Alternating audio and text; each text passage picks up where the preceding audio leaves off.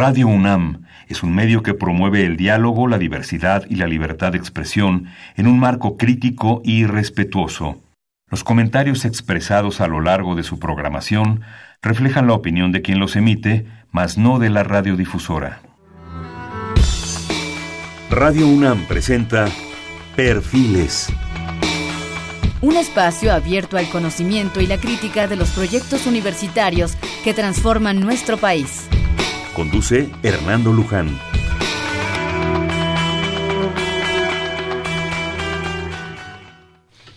¿Cómo están? Buenas noches. Estamos nuevamente en Perfiles. Este es un espacio en donde conversar con las mujeres y los hombres que día a día forjan nuestra universidad. Este es un programa más de la Coordinación de Humanidades y de la Dirección General de la Divulgación de las Humanidades de la propia Universidad Nacional. Para ello está con nosotros el doctor Fernando Serrano Migallón. Licenciado en Derecho y Economía por la Universidad Nacional Autónoma de México, obtuvo el certificado de estudios superiores en el Instituto Internacional de Administración Pública de París y en la Academia de Derecho Internacional de la Corte Internacional de Justicia de La Haya, doctor en Historia por la UNAM. Abogado general de la propia Universidad Nacional, exdirector de la Facultad de Derecho, miembro de las Academias Mexicanas de Historia, Jurisprudencia y Legislación. Asimismo, ha tomado parte de las juntas de gobierno del Colegio de México, del Centro de Investigación y Docencia Económica, de la Universidad Veracruzana y del Colegio de Veracruz, entre otros. Asimismo, del Consejo Consultivo de la Comisión Nacional de Derechos Humanos y miembro honorario del Seminario de Cultura Mexicana. Destacan entre sus obras Isidro Fabel y la diplomacia mexicana, El rito del poder, Nueva Ley Federal de Derechos de Autor, El asilo político en México, Duras las tierras ajenas, eh, Los barcos de la libertad, Diarios de viaje, Mis recuerdos de Ipiranga. No los voy a leer todos, doctor, para mejor aprovechar el tiempo con usted. De las distinciones que ha recibido, también cabe citar la Orden Nacional al Mérito del Gobierno de Francia en 87 y en 2014, reconocimiento a la promoción y defensa del derecho de autor de la Organización Mundial de la Propiedad Intelectual, de la Organización de Naciones Unidas, en fin, muy extenso, pero lo importante es que tenemos el privilegio de tener aquí al, al doctor Serrano en este espacio. Para un tema que a mí en lo personal y espero que a nuestro público se le haga muy apasionante y sobre todo que impactó a este país de una, de una manera sorprendente, que es, bueno, pues los maestros del exilio español, la migración de, de toda esa cauda de, de, intelectuales españoles que, que, llegaron a México y que bueno que nos enriquecieron en muchos aspectos y de lo cual ahorita platicaremos con el doctor Serrano. Pero si me permiten, yo quisiera ir intercalando de dos libros que tenemos aquí frente a nosotros, que es España Peregrina, la pues edición completa de esta publicación espléndida que hicieron los miembros del exilio, que en donde encuentra uno gentes extraordinarias escribiendo de ellos mismos, de los extraordinarios españoles que vinieron, eh, artículos, poemas de García Lorca, de Unamuno, cuando abre uno este libro, no es pequeño, pero falta. Quisiera uno que fueran unos 15 tomos, porque verdaderamente lo que hay aquí es espléndido, y que la Universidad Nacional lo acaba de publicar, lo comentaremos con el doctor Serrano, la edición facsimilar de España Peregrina, esa revista de la, pues de la República Española en el exilio y otro que también a mí en lo personal me encantó, que es Los Maestros del Exilio Español en la Universidad Nacional Autónoma de México, que son breves, desgraciadamente breves semblanzas, pequeñas menciones de extraordinarios maestros que nos enriquecieron y nos vinieron a dar tantas cosas. Pero yo quisiera empezar con algo que, que realmente, como decían, los, como decían los jóvenes, me movió el tapete. Y es un poema de Pedro Garfias que creo que nos da entrada y nos ilustra esto. Está en, España Peregrina, en la página 230, se llama Entre México y España, de Pedro Garfias. Qué hilo tan fino, qué delgado junco de acero fiel nos une y nos separa, con España presente en el recuerdo, con México presente en la esperanza. Repite el mar sus cóncavos azules, repite el cielo sus tranquilas aguas, y entre el cielo y el mar ensayan vuelos de análoga ambición nuestras miradas. España que perdimos, no nos pierdas. Guardan, guárdanos en tu frente derrumbada, conserva tu costado el hueco vivo de nuestra ausencia amarga, que un día volveremos más veloces sobre la densa y poderosa espalda de este mar con los brazos ondeantes y el latido del mar en la garganta. Y tú, México libre, pueblo abierto, al ágil viento y a la luz del alba, indios de clara estirpe, campesinos con tierras, con simientes y con máquinas, proletarios gigantes de anchas manos que forjan el destino de la patria, pueblo libre de México, como en otro tiempo por la mar salada, te va un río español de sangre roja, de generosa sangre desbordada, pero eres tú esta vez quien los conquistas y para siempre, oh vieja y nueva España, ni más ni menos. Doctor Serrano, la migración española. Platíquenos. muchas gracias, muy buenas noches. Me da muchísimo gusto estar aquí. Es un motivo más de agradecimiento para la Universidad Nacional Autónoma de México, que no deja de a quienes estamos cercanos de ella, de darnos privilegios como es estar aquí esta noche con ustedes.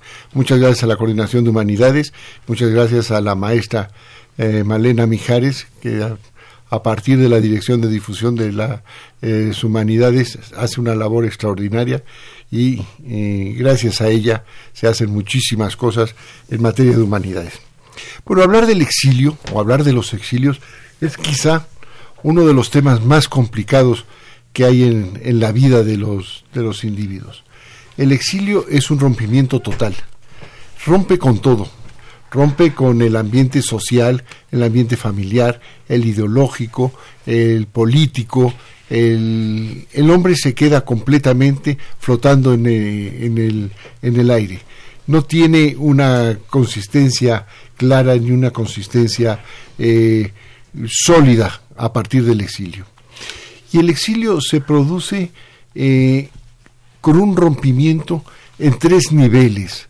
Primero hay una sociedad que expulsa, hay una sociedad que recibe y una, hay una sociedad que es expulsada.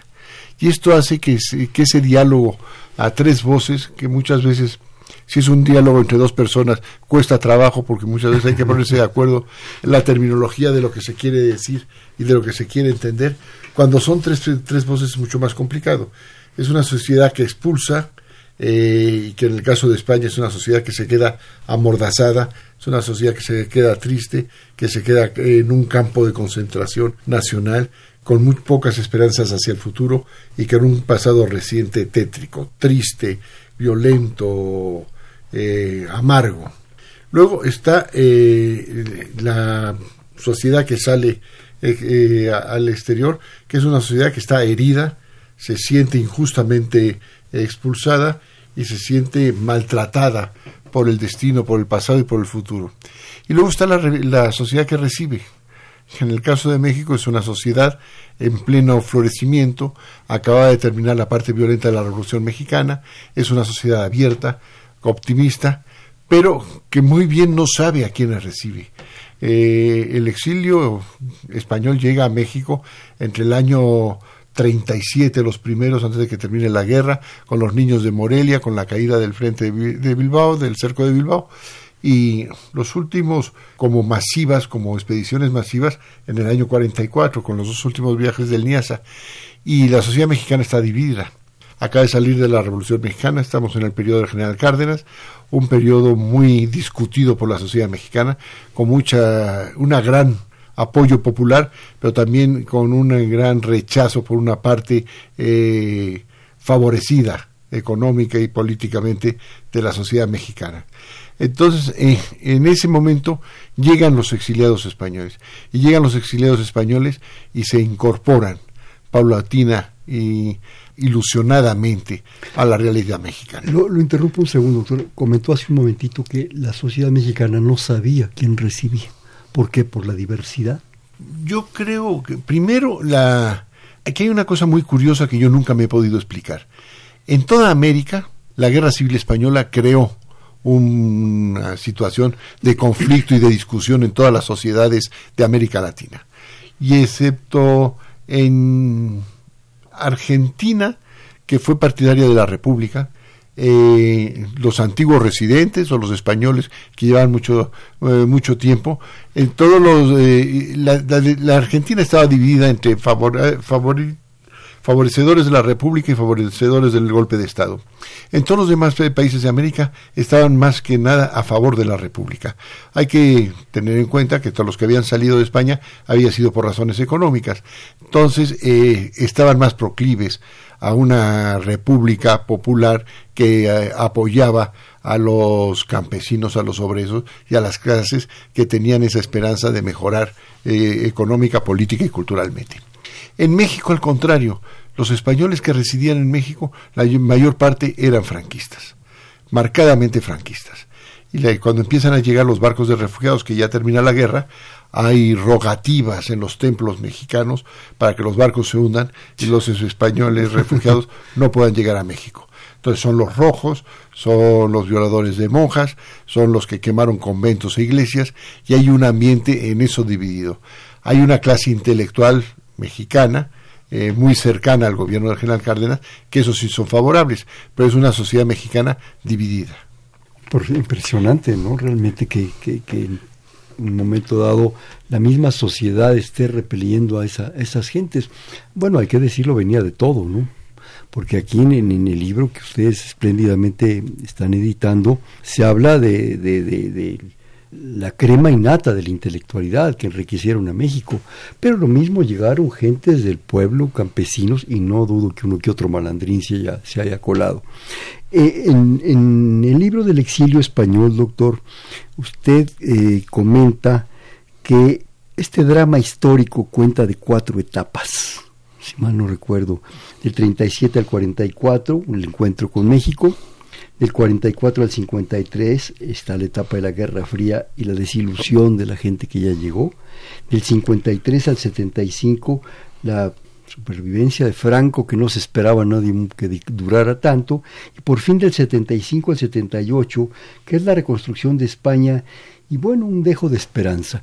Explíquenos esas etapas, por favor, porque son muy interesantes. Bueno, eh, los españoles llegan entre el 37 y el 39 como refugiados, y llegan con una una esperanza, un eh, convencimiento personal que vienen por poco tiempo. El maestro Azuela, el, ingeniero literato, eh, Arturo Azuela. Arturo Azuela, tenía una frase que a mí me gustaba mucho, que decía que los españoles refugiados llegaron a México eh, con la intención de hacer cualquier cosa menos a quedarse a vivir. Y en última instancia fue lo único que hicieron, quedarse a vivir. Entonces llegan y se empiezan a incorporar a la sociedad mexicana. Aquí hay un tema que usted eh, tocó que me parece interesantísimo. Se ha hablado de la inmigración como una inmigración intelectual. No se sabe exactamente cuántos españoles llegaron, pero estamos hablando entre 18 y 20 mil cabezas de familia. Cabezas de familia. Sí.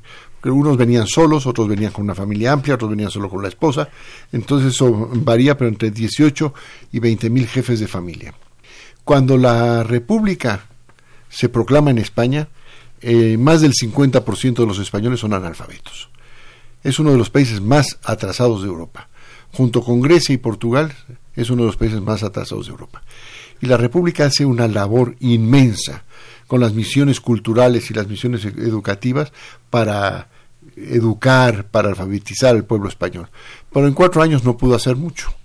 Lo único que sí se hizo fue cambiar el concepto de la población española frente a la cultura y a la educación. Los españoles, a partir de la República, de esos cinco años de República, se dan cuenta de la importancia que es la cultura y la importancia que es aprender a leer y escribir e involucrarse en una actividad cultural.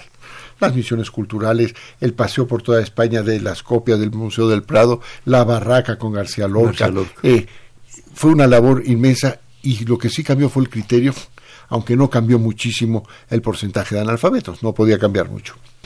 Si, eh, si el 50% eran analfabetos, ¿cuántos podían ser intelectuales?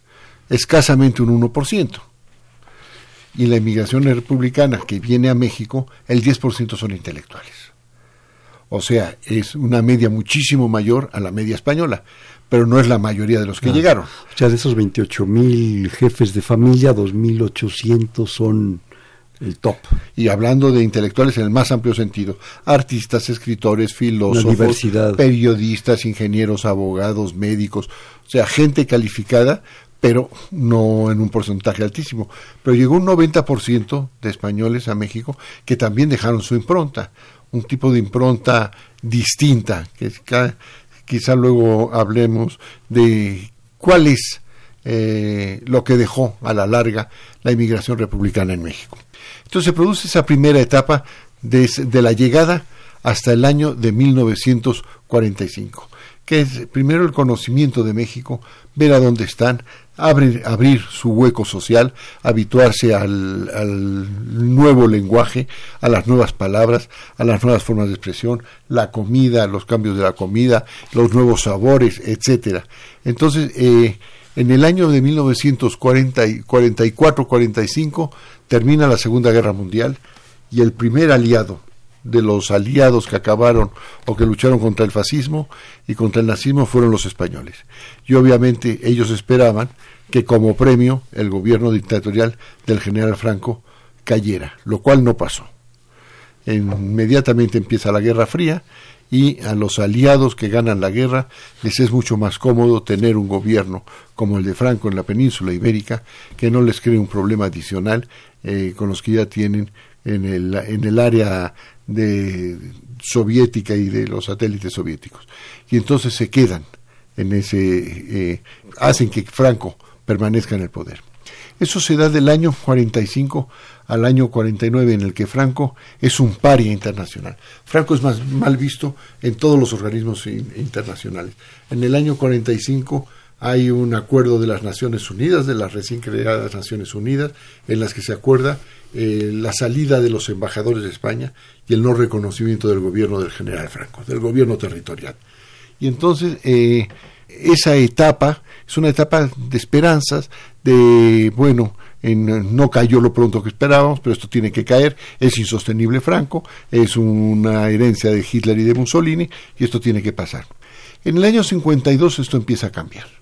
Las presiones de los Estados Unidos empiezan a ser cada vez más y Franco es admitido primero en la UNESCO, luego ya en la Liga de las Naciones, en la Organización de las Naciones Unidas, en el año 52-53, eh, por presiones de Estados Unidos y con una trampa. Aquí también hay que reconocerlo. Eran las candidaturas de los países individualmente no podían pasar, entonces se pusieron de acuerdo los dos grandes bloques internacionales, Estados Unidos y Rusia, y presentaron un paquete de 18 candidatos al ingreso a las Naciones Unidas. Y esos 18 candidatos había de Chile, de mole, y colorados, azules y verdes, y se votó en paquete. México se abstuvo, eh, porque bueno, si había mucha gente o muchos países que iban a ingresar y con el que México estaba de acuerdo, pero por el caso de España, México se abstuvo. A pesar de eso, España entró y, Franco empezó a ser reconocido internacionalmente y luego la firma con los Estados Unidos de los acuerdos para las bases militares fortaleció. Las bases, militares fueron un, pago, ¿no? Sí. Y ya se fortaleció Franco. Esto dura hasta eh, esta etapa de esperanza y de desilusión dura prácticamente hasta la muerte del general Franco en el año de 1975. En el año de 1975 se ve la caída de Franco, se restablece la democracia en España, una democracia con una figura monárquica, y esto hace que eh, los republicanos tengan una tercera derrota. Yo creo que es el único grupo ideológico y político que ha sufrido cuatro derrotas en su vida política activa. La primera cuando perdieron la guerra civil, la segunda cuando perdieron la guerra mundial y no fueron reconocidos, la tercera cuando se da la transición en España y son olvidados. Los republicanos, por la idea de república, eh, son mal vistos, no son queridos, eh, son incómodos. Eh, los comunistas, los anarquistas renuncian a los símbolos, admiten la bandera roja o igualda monárquica y se olvidan de su pasado revolucionario. Y la última es cuando en el año 84 llega el primer, partido, el primer gobierno socialista y también se olvida de los republicanos. Siguen sin ser bien vistos. Habrá que esperar hasta ahora, en los años, principios del siglo XXI, cuando se empieza a recuperar la memoria histórica y se habla de eh, la República y del exilio como una parte integrante del pueblo español, cuando ninguno de ellos prácticamente vive. Han, retomado su historia y la están revisando. ¿no? También comenta usted cosas que se me hace importantísimo en, el libro de los exiliados. Dice, el exilio es un fenómeno múltiple, tanto personal e íntimo como social y colectivo es un hecho político e histórico que pone en evidencia la irrupción de la violencia en la vida pública, la irracionalidad en sus relaciones y el hecho de que por el que un Estado persigue a quienes por obligación debería proteger. Interesante. Desde el punto de vista de historia eh, internacional, la figura internacional más antigua que hay en el mundo es el derecho de asilo. Viene de Mesopotamia. El que llegaba al templo del dios Asilo tenía la protección y no podía ser apresado. Esto pasa en la Edad Antigua, en la Edad Media cambia el concepto porque se protege a los delincuentes del orden común, a los delincuentes políticos. Estamos hablando de la Edad Media, todos los, eh, los estados nacionales que surgen en esos momentos son eh, eh, monarquías y todos los monarcas son primos entre sí. Entonces proteger a un enemigo de un monarca era proteger a un enemigo de mi primo, que a la larga sería proteger a un enemigo que me va a venir aquí. Entonces se protege a los asesinos, a los ladrones, pero no se protege a los eh, delincuentes políticos o a los presuntos delincuentes políticos. Hay que llegar a la edad moderna en cuanto esto cambia. A los que se protegen son a los políticos y no se protege a los delincuentes del orden común. No tienen el derecho de asilo. Entonces, todo hombre, según la Carta de las Naciones Unidas, y si te creemos en el derecho natural, todo hombre tiene en sí mismo el, eh, el derecho a tener una nacionalidad y al tener una nacionalidad la protección de un Estado. Cuando el Estado encargado de proteger a un individuo no cumple con esa finalidad, es otro Estado el que tiene que salir a la palestra para protegerlo. Ahí surge el derecho de asilo. El derecho de asilo no juzga si está bien o si está mal. No juzga si el perseguido es político 100% o no es político 100%. Simplemente dice, como no hay unas reglas válidas, eh, justas, equilibradas, para que esta persona sea protegida por quien debe hacerlo, yo asumo esa responsabilidad. Es el caso de México. Y yo lo protejo.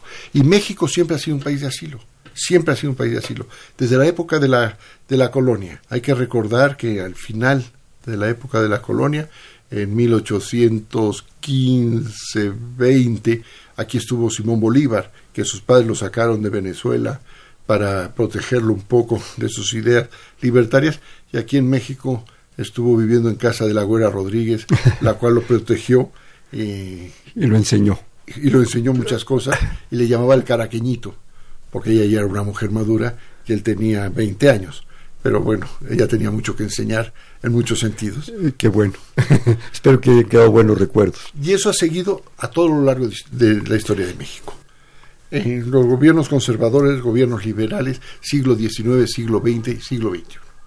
Sí, este, también usted aquí comenta, cosa que me, me llamó la atención, que lo más insólito de este exilio es que por primera vez en la historia, un Estado completo, con todos sus órganos legítimos, con capacidad jurídica plena, tuvo que instalarse fuera del territorio para seguir existiendo. Salieron los titulares de las tres altas magistraturas del Estado, los presidentes de la República, del Gobierno y de las Cortes, el Gobierno en pleno, los presidentes y los gabinetes íntegros de las regiones autónomas establecidas por la República, los poderes legislativo y judicial, en número tal que sus sesiones eran legítimas y sus decisiones válidas es transferir un Estado a otro Estado.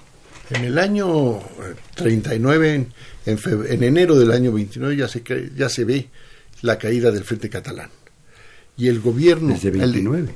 del año 39. 39 perdón. Y, el, y el Estado español pasa a la frontera. Y pasa con todos sus órganos. Por eso, a partir de esa fecha, yo al gobierno del general Franco lo llamo el gobierno territorial y al gobierno republicano en el exilio lo llamo el gobierno republicano porque convivían los dos gobiernos de manera simultánea con características distintas. Uno tenía el dominio del territorio y tenía la fuerza y el otro tenía el derecho, tenía la dignidad y tenía la razón histórica. Esto ha de haber sido una cosa sorprendente, ¿no? en el mundo, que un Estado prácticamente se transfiera a otro país. Y mire usted, cuando se crea la Organización de las Naciones Unidas en el año 45, son 26 países los que, los que reconocen al gobierno republicano. La, un poco más de la mitad de los, de los países firmantes de, las Naciones Unidas en ese momento. O sea, era un movimiento, era una actitud que tenía un reconocimiento internacional muy importante. No eran unos aventureros que simplemente se hacían proclamar eh, representantes legítimos de un gobierno inexistente. Había toda una tradición. Aquí en México, entre los muchísimos actos de solidaridad que manifestó, en el año 45 se declaró el edificio del Departamento del Distrito Federal, el entonces Departamento del Distrito Federal, territorio español, para que se reunieran las Cortes Españolas, porque no se podían reunir eh, como no fuera en territorio español. Entonces ahí también hubo, las derechas mexicanas se opusieron, porque dijeron que aunque fuera formalmente era la primera vez desde la venta de la mesilla en que México perdía parte del territorio. Entonces, bueno, a las cuatro de la tarde un batallón eh, tocó el himno mexicano, arrió la bandera mexicana, tocó el himno republicano, se hizo la bandera republicana, llegó don Diego Martínez Barrio, prometió como presidente de la República, se arriaron las dos banderas, se hizo la otra, se abandonó y en un acto de, dos horas se constituyeron las Cortes y prometió don Diego Martínez Barrio como presidente interino de la República, que había quedado vacante desde la muerte del presidente Azaña en Francia. Eh, a partir de ahí, bueno, ya con un gobierno constituido, la embajada, sobre todo de México, pero de muchos países de la República, ya eran territorio formalmente español y ya las sesiones de las cortes y las funciones del gobierno se, se, celebraban allí.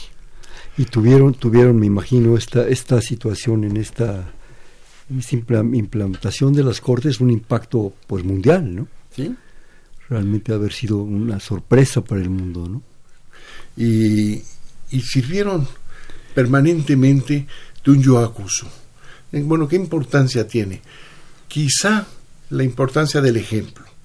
Aquí hay una discusión en cuando eh, el final de la guerra cumple 20 años. Eh, Franco está en plena excelsitud de poder y de imagen. Inaugura el Valle de los Caídos con una eh, boato. impresionante y se habla de los 20 años de paz. Hay dos españoles que en la prensa europea tienen una discusión muy interesante. Uno es Luis Araquistain, socialista, periodista, que está en Ginebra, refugiado, y dice los, los refugiados españoles hemos fracasado. Eh, nadie se acuerda de nosotros en España. El silencio oficial ha hecho que nadie se acuerde de nosotros. Los españoles de hoy no saben quiénes somos ni quiénes fuimos. Nuestros hijos se han desentendido de los problemas españoles. No les interesan los problemas españoles.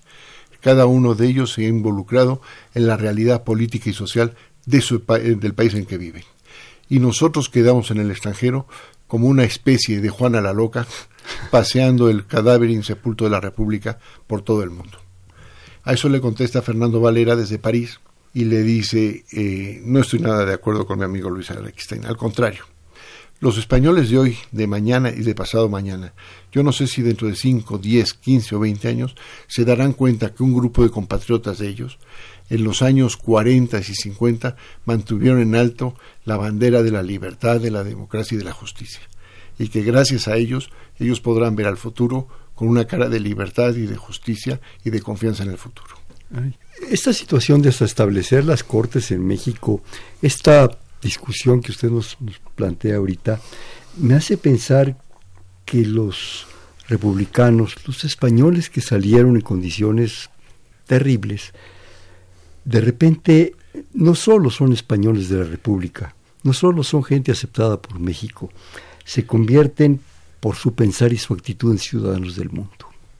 Gentes que van más allá de muchas cosas por un ejemplo y una posición. Yo estoy completamente de acuerdo con usted. Yo creo que la diferencia fundamental entre una concepción, no le quiero llamar de izquierda, una concepción abierta, democrática, a una concepción cerrada y conservadora una concepción abierta hace que eh, el intercambio ideológico, de discusión, de participación, de conversaciones sea mucho más rica que una concepción conservadora, cerrada en sí mismo y con un criterio mucho más mezquino de la, del limitado absolutamente. Doctor, ¿me permite hacer un, corte de estación, por favor? Por favor. Estamos en Perfiles, un espacio en donde conversar con las mujeres y los hombres que día a día forjan nuestra universidad. Programa más de la Coordinación de Humanidades y de la Dirección General de Divulgación de las Humanidades, preside la maestra Malena Mijares. Ahí tenemos aquí hablando sobre los maestros del exilio español y de la edición de España Peregrina, esa publicación espléndida, Los exiliados, que se realizó en México con extraordinarios textos y autores. Tenemos aquí con nosotros al doctor Fernando Serrano Migallón, que nos acompaña. Estamos en el 55 36 89 89. Le repito, 55 36 89 89.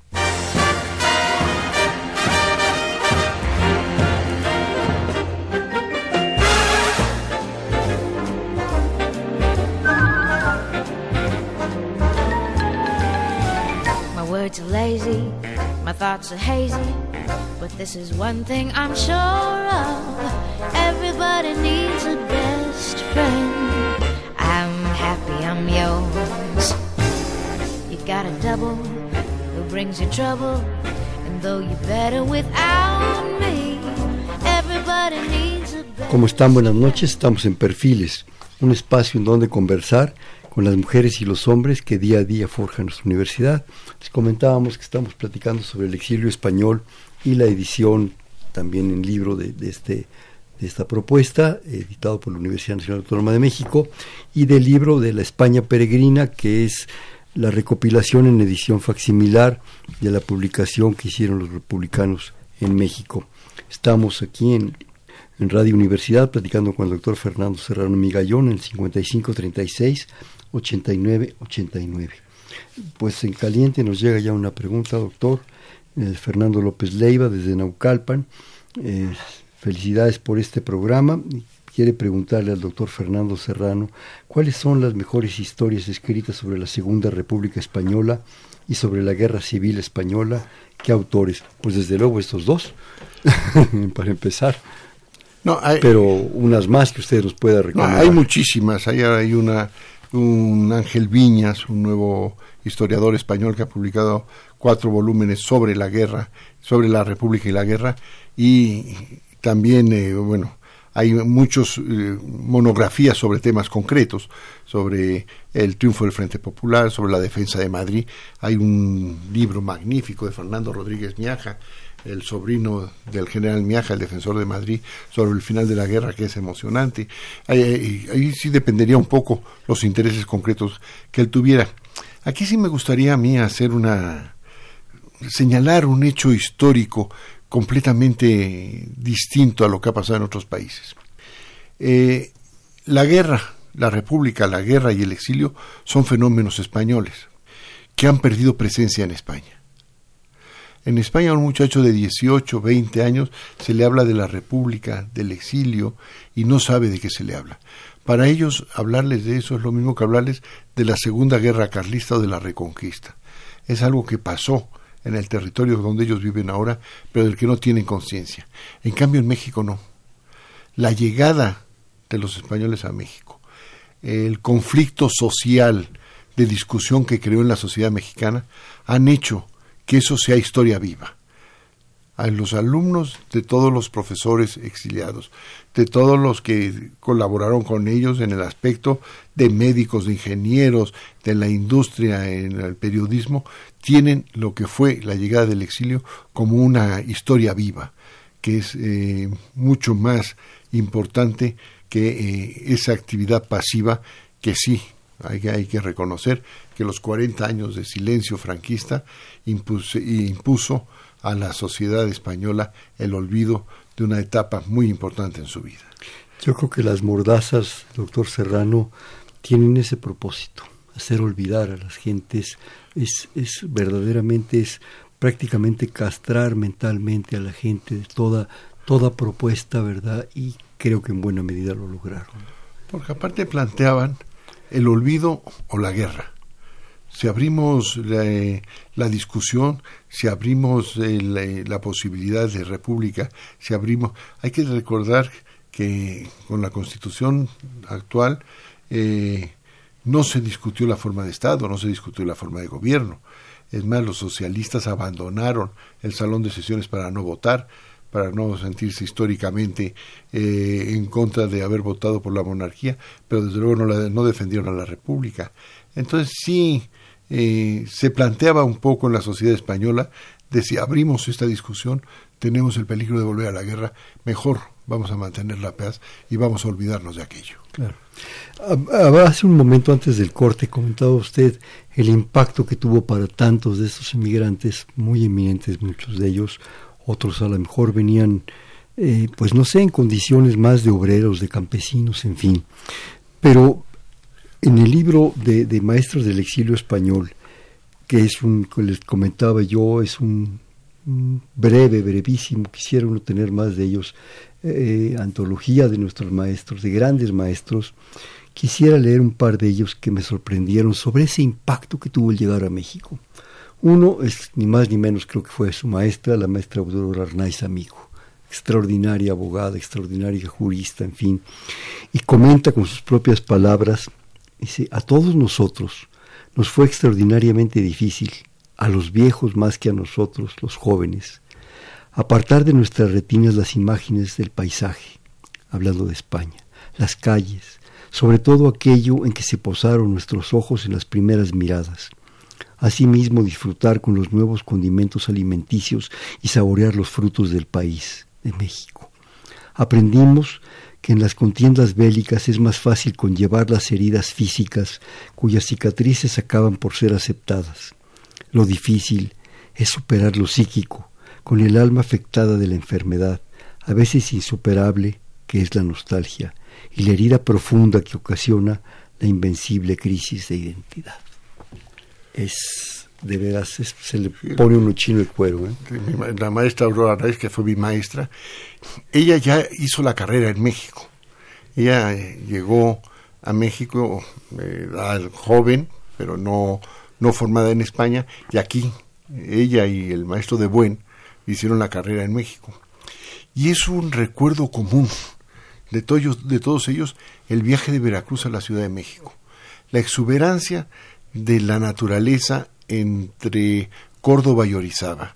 Ese pedazo de la carretera, ver los volcanes, ver las plantas, el crecimiento, los animales, era eh, la gente, los sabores, todo. Cómo se comportaron con ellos los veracruzanos cuando bajaron dulces a los niños, a ellos cervezas. Música. Después de que venían de los campos de concentración, del maltrato francés hacia ellos, era una cosa completamente inesperada e inusitada para ellos.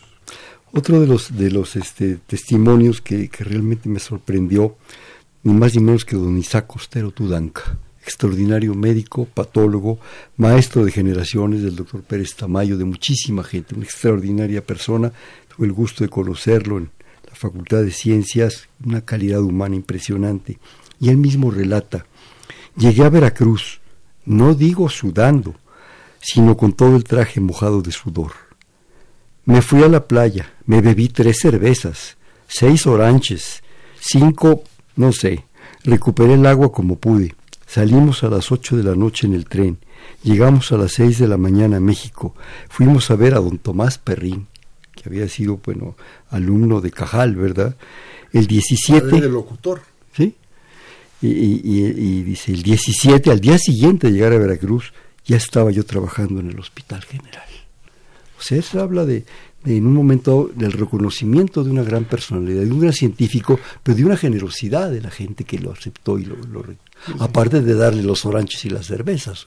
El año pasado, con motivo del, del 80 aniversario del exilio, hubo una mesa redonda en la Facultad de Derecho sobre los 80 años del exilio y fue una eminentísima eh, doctora de ciencias, eh, bióloga, eh, dedicada sobre todo al medio ambiente, Ana Barahona, miembro de la Junta de Gobierno. Miembro de gobierno y, ella dijo una cosa que a mí me impresionó. Dijo, sí es verdad que nosotros les abrimos las puertas, pero ellos nos abrieron las ventanas. O sea, sí fue una, una bocanada de aire fresco para la ciencia y la cultura mexicana. Eh, habiendo en cuenta que México en aquel momento tenía un florecimiento intelectual de primer orden. Habían salido después de la revolución, se estaba desde el punto de vista artístico, cultural, educativo, México estaba en completa renovación. Pero también es verdad que la cultura mexicana, por cercanía y por peso, estaba mucho más enfocada hacia la forma de estudiar, de enseñar y de investigar de los Estados Unidos. En cambio, los españoles llegaron con una visión mucho más alemana, francesa, de la cultura y de la investigación sobre todo. Muchos de ellos formados en Alemania. Muchísimos de ellos. Y en Francia. Curiosamente, según leí todo el libro, uno o dos pasaron por Inglaterra, que también es un momento de cultura impresionante, pero Alemania y Francia es prácticamente lo que los forma, lo que los ayuda, y vienen y nos lo, retribuyen aquí a México, ¿no? Una cosa que me llamó también la atención al leer ambos libros, el de España Peregrina y el de los Maestros en Exilio, percibo, doctor, dos, dos situaciones como muy definidas al leer un poco estas, estas eh, palabras de algunos de ellos. Yo quisiera leer todas, pero no, podemos por tiempo. Los que llegaron de viejos, sí, formados absolutamente, bueno, don Rafael Altamira. Don Rafael Altamira participa en la creación de la Universidad Moderna, con Porfirio Díaz y Justo Sierra. Pero por otro lado, gente como la maestra Aurora Arnaiz, ¿verdad? Y los que llegaron de niños, de jóvenes, jovencitos prácticamente, pero que no, no dejan de ser emigrantes, no dejan de tener esa profundidad de un compromiso intelectual, de venir a aportar, de formarse y de seguir aportando. Es, es un, me, llamó la atención, doctor. ¿Qué, qué opina usted de esta? Ese es un fenómeno especial, ¿no? El exilio al ser un fenómeno tan personal, tan global, cada uno lo asimila de una forma distinta. Usted podrá hablar con hijos de exiliados que te le digan que en su casa siempre se hablaba de la guerra y de la república, que era el tema, el monotema de conversación. Y hay otros que, por ejemplo, se quisieron olvidar por completa y nunca más les quisieron hablar a sus hijos ni de la guerra, ni del exilio, ni de los problemas que habían pasado. y, son, y son válidos las, las dos posiciones. Eso responde a cada uno. Pero lo que sí es muy importante es eh, de la forma de que se asimilaron a la sociedad mexicana, sobre todo de edad. Los que llegaron de menos de 40, 35, 40 años se pudieron asimilar muy, muy bien. Eh, los que llegaron 20, 30 años recién recibidos, eh, Félix Candela, por ejemplo, el arquitecto, que él habla extraordinariamente bien de él.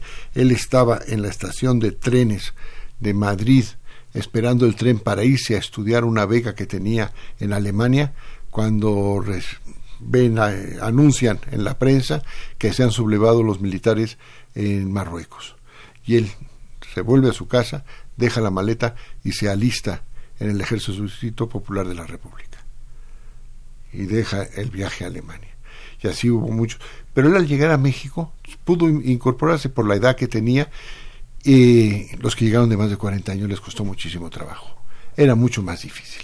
Ya estaban hechos, ya estaban acostumbrados, ya tenían unas filias y unas fobias muy marcadas que les costó más trabajo. Y luego otras las profesiones. Había profesiones muy fáciles, médicos, ingenieros, arquitectos. Había profesiones mucho más difíciles. Los militares, los abogados les costó muchísimo trabajo, porque eh, por la razón misma de su profesión eh, las reglas de funcionamiento no son iguales en todos los países y no, no pudieron ah, adaptarse a la realidad. Yo, yo quisiera también en ese sentido, si me permite, me permite usted, doctor, comentar algunos casos. Por ejemplo, yo tuve, le comentaba, una relación muy personal con el doctor Santiago Genovés. Él realmente llegó de niño, pero nunca dejó, según recuerdo, en esa relación tan personal que teníamos, eh, nunca dejó de ser español y de promover la cultura española. Pues yo jovencito. Pero otro caso que me sorprendió es de don Eugenio Imas, ¿sí?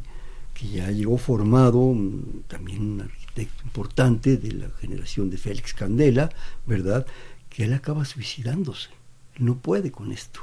Y al contrario, su hijo, Carlos Imas, yo lo conocí, maestro mío también, ¿verdad? Y de mi esposa, Carlos Simas verdaderamente se integra totalmente a México y aporta una cantidad de cosas, no solo en ingeniería, sino en matemáticas. Lo de Eugenio Guimas es de esas tragedias griegas. Se suicida viendo hacia, viendo hacia el mar, viendo hacia España. Sí, eso no, no soporta. No soporta. No soporta. Bueno, yo recuerdo, no es el caso de un, de un agente en la universidad, usted lo ha de conocer, ¿verdad? De don Ramón Iglesias. Sí. Ramón Iglesias es tal, va a Estados Unidos, un gran historiador, va a Estados Unidos, creo que a Connecticut, algún lugar de esos así, y en medio de aquellas nevadas de 25 bajo cero y un metro de nieve, está la depresión que acaba, acaba suicidándose, ¿no? Desgraciadamente. usted, eh, quizá el exiliado más joven es una niña que nace a bordo del Sinaya, a la cual le ponen como nombre Sinaya, la pobre niña, María Sinaya. Que llega. Por lo menos le pusieron María. baja a tierra con 10 días de nacida. Y quizá el, mayor es don Cádido Bolívar, que baja en Veracruz con muchos más de 90 años, no sé, 94, 96, y le preguntan, ¿y a su edad ya que viene? Dice, a buscar un lugar donde morir con dignidad. Entonces aquí tenemos toda la gama de actitudes posibilidades, y todas las gamas de posibilidades. Pero sí, los que llegaron con 40, 50, 60 años, les costó muchísimo más trabajo que a los otros. Sí, hablando en este sentido, leía yo también de don Ángel Paler, gran etnólogo, se murió el 10 de julio de 1980 en la Ciudad de México. De su orbitario nos llegan estas palabras. Quizás el menor homenaje a Ángel sea continuar su combate contra el dogmatismo, el burocratismo, el servilismo, el oportunismo, la estupidez, y recoger las banderas por las que luchó, la libertad, el pensamiento creador y crítico y la búsqueda de la verdad. Y bueno, que también podemos decir, yo quisiera compartir con ustedes, porque son textos sorprendentes los que se reúnen en este libro, el, de, del maestro José Gauss, ni más ni menos, un gran filósofo. Dice, para muchos discípulos y amigos, el nombre de José Gauss evoca antes que una obra un ejemplo de vida, ejemplo de entrega plena, sin compromiso ni resguardo a una vocación intelectual. Quiso consagrar su vida a la inteligencia, pero eligió la única forma en que su cultivo logra rebasar la soledad, el magisterio. Su vida fue resultado de una elección cotidiana, reiterada hasta la obsesión de esa tarea. Aún sus escritos fueron pensados primero para la cátedra y quisieron guardar la forma de la lección oral. Por esa consagración total, su labor de maestro contribuyó un paso decisivo en la enseñanza de la filosofía en México. ¿Cuántos de ellos fueron maestros? ¿Y cuántos de ellos dejaron no solo esa herencia en sí mismos, sino vaya, que yo recuerde construyeron el, Colegio Luis Vives, la Academia Hispano-Mexicana, el Colegio Madrid, y ellos mismos iban a dar clases, lumbreras de ese tamaño, formando gente, formando jóvenes, y a sus propios hijos y a sus propias descendencia, ¿no? El impacto de los maestros, viéndolos como maestros. Usted fue alumno de gentes extraordinarias, doctor, de la doctora Arnaiz. ¿Qué, qué percibe de esa enseñanza de los, de los maestros? Y no es tanto lo que yo haya percibido, porque a mí ya me tocó la cola. Pero qué cola. Pero es pues como la de las como la de las novias. Pero ya me tocaron Néstor de me tocó Mariano Jiménez Huerta, la maestra Arnaiz. Pero y de los que les tocó más el, la llegada de ellos, la época de los años 50, de los tempranos años 50, lo que cambió más que nada era la forma de investigar.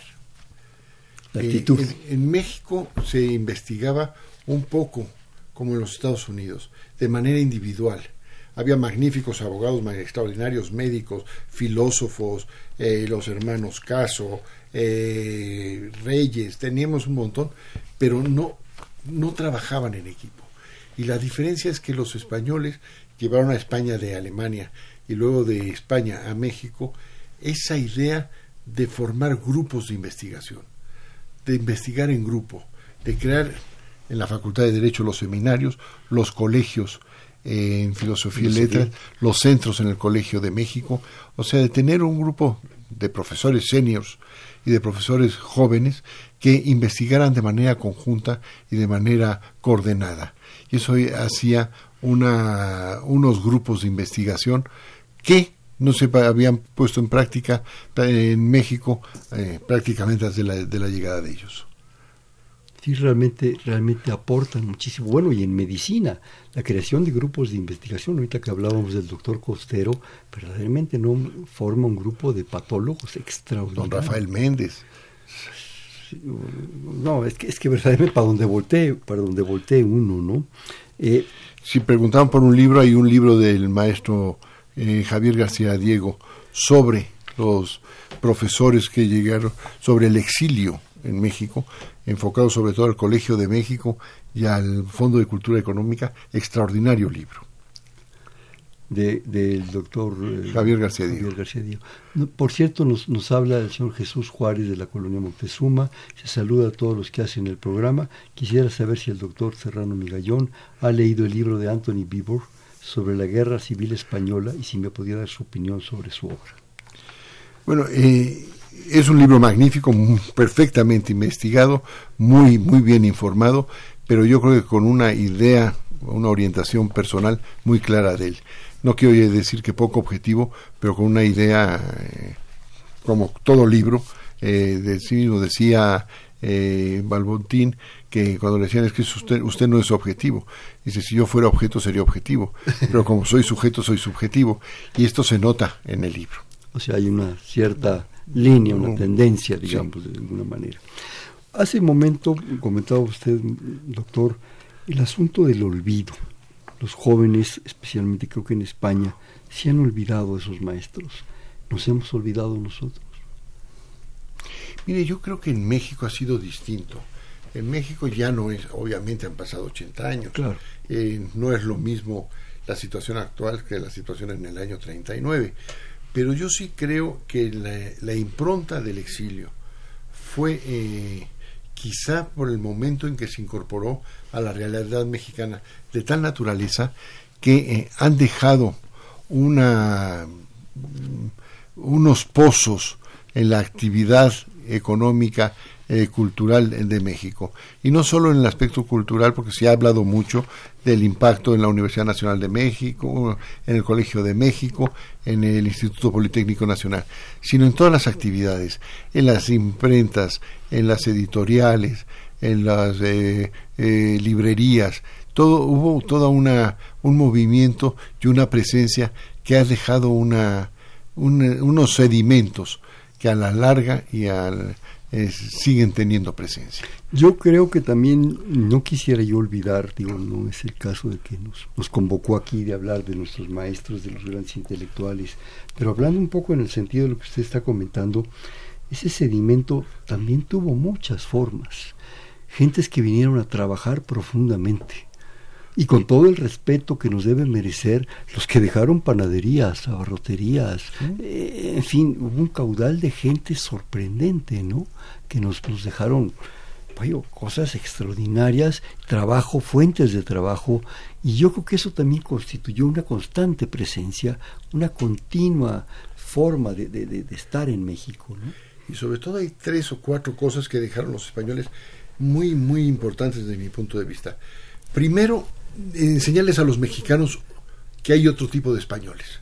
Los mexicanos estaban acostumbrados a saber a los españoles que eran dueños de cantinas, de tiendas, de abarrotes muy respetables, no es nada peyorativo. buenas cantinas. Pero eh, les demostraron que había otro tipo de españoles distintos.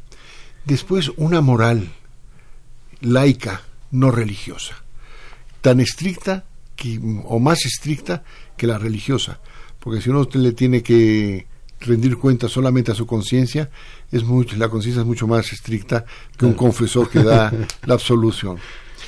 Y en tercer lugar, una eh, pues, quizá lo más importante es un profundo amor a México. Los mexicanos normalmente o muchas veces eh, somos eh, poco convencidos del valor de nuestro país. Somos muy malinchistas y los españoles les demostraron del valor que tiene México y del amor que se le debe tener a México. Y luego, por último, la fragilidad de las instituciones democráticas y republicanas. ellos que tenían toda la razón en España, fueron destrozados por un golpe militar. Entonces son, por la naturaleza de la discusión y de la participación, son instituciones mucho más frágiles que una dictadura militar. Entonces hay que estar siempre pendientes de protegerlas y de participar democráticamente en la vida del país. Yo no quisiera, desgraciadamente nos quedan tres minutos, de recordarle a, nuestros amigos que acudan a estos libros, los consigan en la Casa Universitaria, en la Casa de las Humanidades de, de la Universidad Nacional, en el presidente Carranza 162, España Peregrina, toda esta compilación facsimilar de, de la revista de la, de la, República Española en México.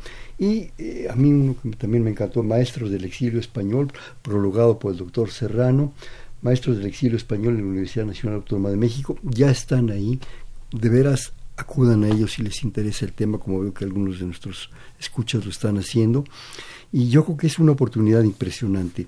Por último, yo quisiera eh, leer de don Eugenio Imas, que desgraciadamente lo perdimos de esa manera, en un breve texto que dice, perdida la guerra hemos perdido la fluidez encendida de la pasión en vilo y tenemos que pronunciarnos en sacudidas contra la acción adormecedora, que de este mundo normal que nos envuelve y tenemos que gritar para oírnos. En fin, nos invade como una María, pero hay que hablar con la esperanza firme que esta tartamudez reseca romperá algún día en un manantial claro y alegre.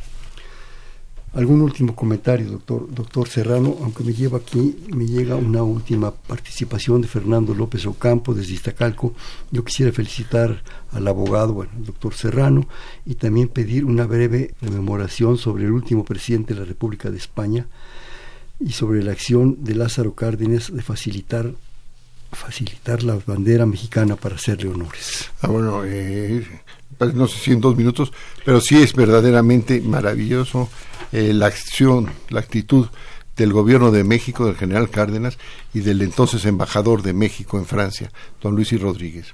En el momento en que fallece el general, eh, bueno, que está muy enfermo, el presidente Azaña, eh, hay un grupo de falangistas que se colocan en la puerta del hotel donde está agonizando para pasarlo a la frontera y fusilarlo en España. Entonces la, todavía esposa del presidente Azaña llama al embajador de México, a Luis y Rodríguez, quien se traslada a Montauban, un pueblito del centro de Francia, con todo el personal de la embajada.